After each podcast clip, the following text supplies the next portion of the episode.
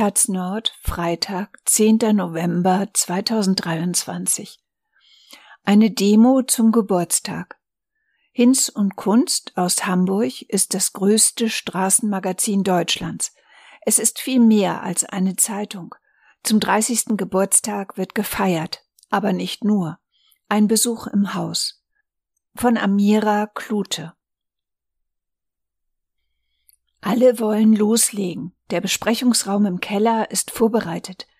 Ein Dutzend Erwachsene sitzen um einen großen Tisch, darauf verstreut Transparentpapiere in allen Farben, kleine Schüsseln mit Kleister und ein Haufen Luftballons.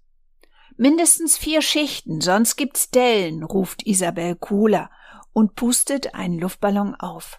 Sie ist eine von drei Sozialarbeiterinnen im Haus des Hamburger Straßenmagazins Hinz und Kunst. Sie hat das Laternenbasteln organisiert. Wir waren alle mal im Kindergarten, entgegnet jemand, und alle lachen.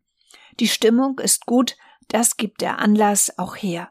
Gebastelt werden Laternen für das kämpferische Abschlussevent der 30 Jahre Hinz und Kunst Geburtstagswoche, ein Laternenumzug gegen Obdachlosigkeit am Martinstag am 11. November vom Hinz- und Kunsthaus in St. Georg durch die Hamburger Innenstadt bis zum Rathaus. Was, wenn ich Dellen mag? fragt Silvia Zahn, 64, während sie Transparentpapierschnipsel auf ihren Luftballon kleistert. Seit 16 Jahren arbeitet sie hier als Reinigungskraft Sie hat gerade eineinhalb Jahre Krankheit hinter sich, musste sich von einer Lungenoperation erholen. Jetzt kann sie wieder einsteigen. Darüber ist sie froh, sagt sie. Aber die sind auch froh, dass ich wieder da bin. Gibt's wieder Kuchen? Thorsten Meiners kommt direkt von einer Verkaufsschicht zum Basteln. Im Gepäck ein durchsichtiger Kinderschirm mit kleinen Haien drauf, mit einem Knick an einer Seite. Hab aus informierten Kreisen erfahren, dass es Samstag regnet, sagt der 60-Jährige. Silvia Zahn winkt ab. Zahn ist eine von 37 Menschen, die bei Hinz und Kunst fest angestellt sind. Über die Hälfte von ihnen sind ehemalige Verkäuferinnen, also Leute, die in ihrem Leben schon mal wohnungs-, obdachlos oder einfach in einer schwierigen Lebenssituation waren. Angestellten wie Zahn hat das Verkaufen der Zeitung Stück für Stück geholfen, wegzukommen vom Leben auf der Straße.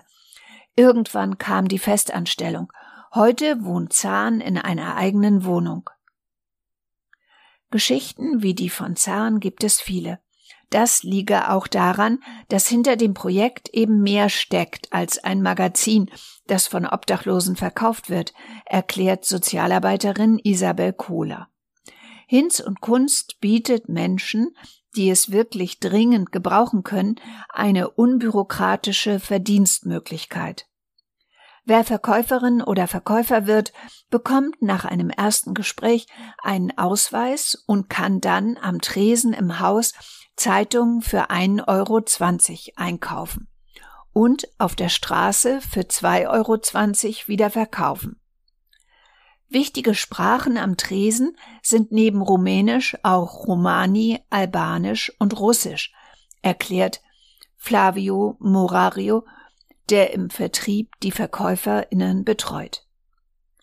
Er ist auch für die Platzvergabe zuständig. Er erklärt, VerkäuferInnen müssen den Platz, an dem sie die Zeitung verkaufen, mit der Vertriebsabteilung absprechen.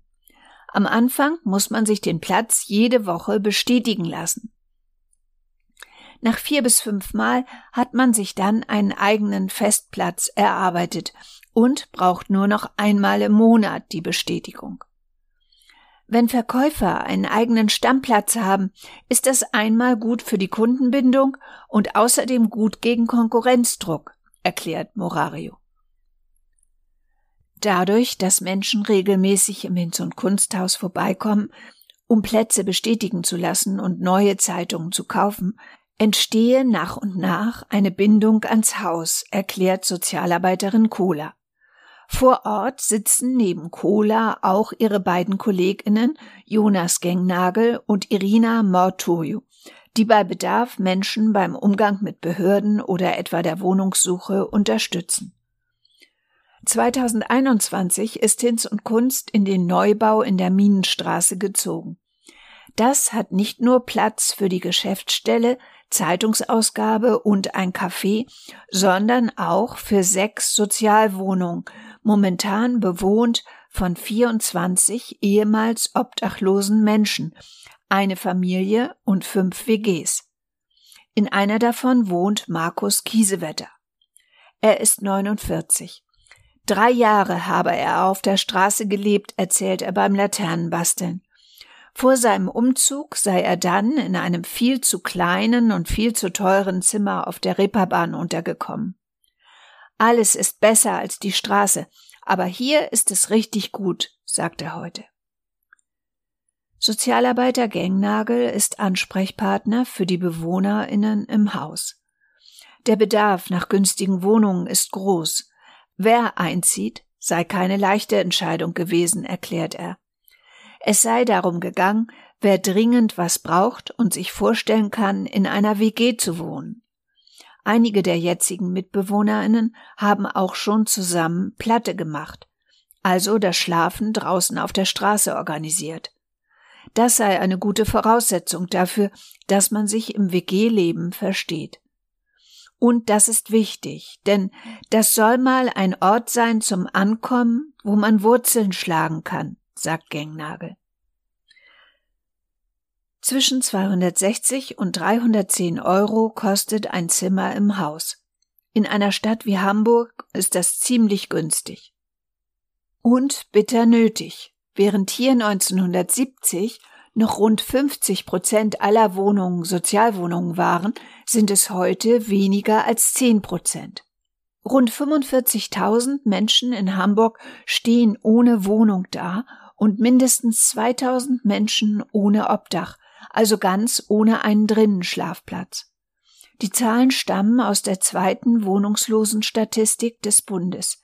Wie in allen Städten in Deutschland steigen die Zahlen an, vor allem seit der Corona-Pandemie. Menschen ohne Wohnung oder Obdach hat die Pandemie hart getroffen. Bei Hinz und Kunst hat man sich im März 2020 darauf geeinigt, das Verkaufen für zehn Wochen komplett einzustellen. In der Zeit danach konnten einige Verkäuferinnen wegen der Kontaktbeschränkungen nicht wie sonst arbeiten.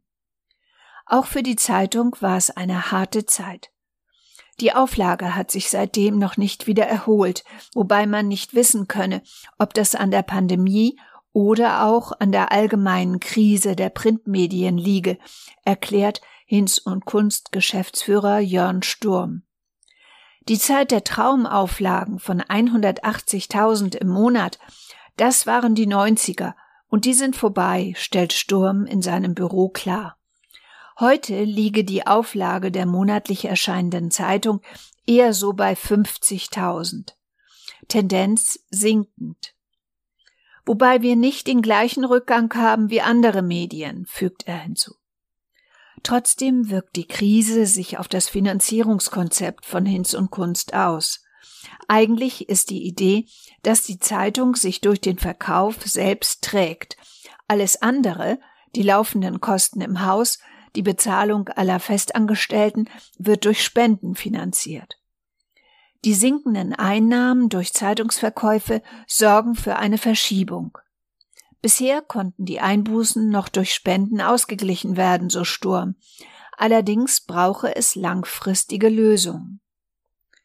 Verzweifeln angesichts der Krise? Für Sturm keine Option. Er denkt schon länger über Möglichkeiten nach, wie man eine Straßenzeitung wie Hinz und Kunst auch digital verkaufen könnte.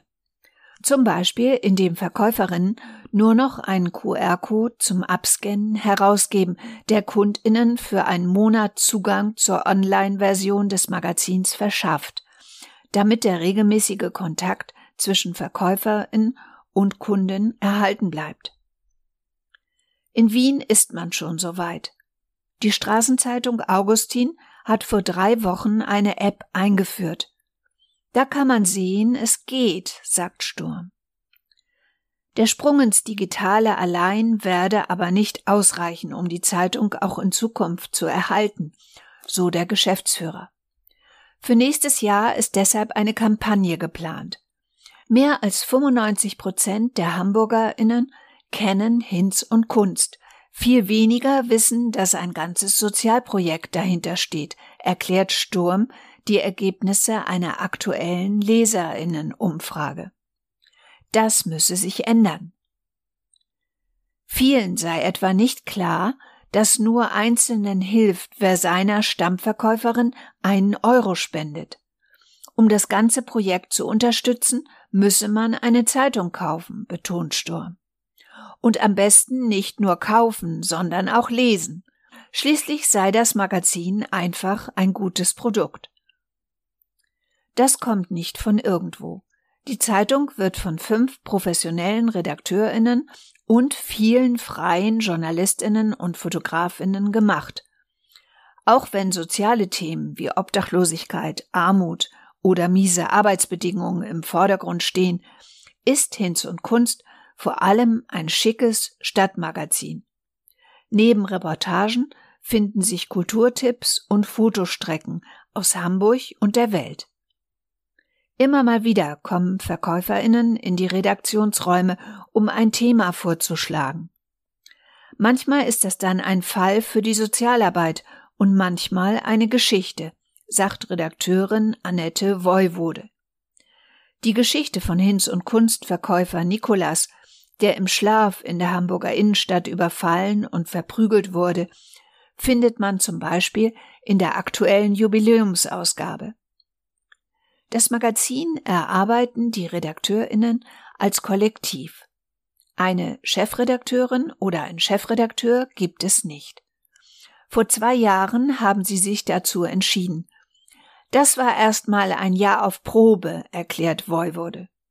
Schnell sei aber klar geworden, dass die Arbeit ohne Chefin für die Hinz- und Kunstredaktion gut funktioniert.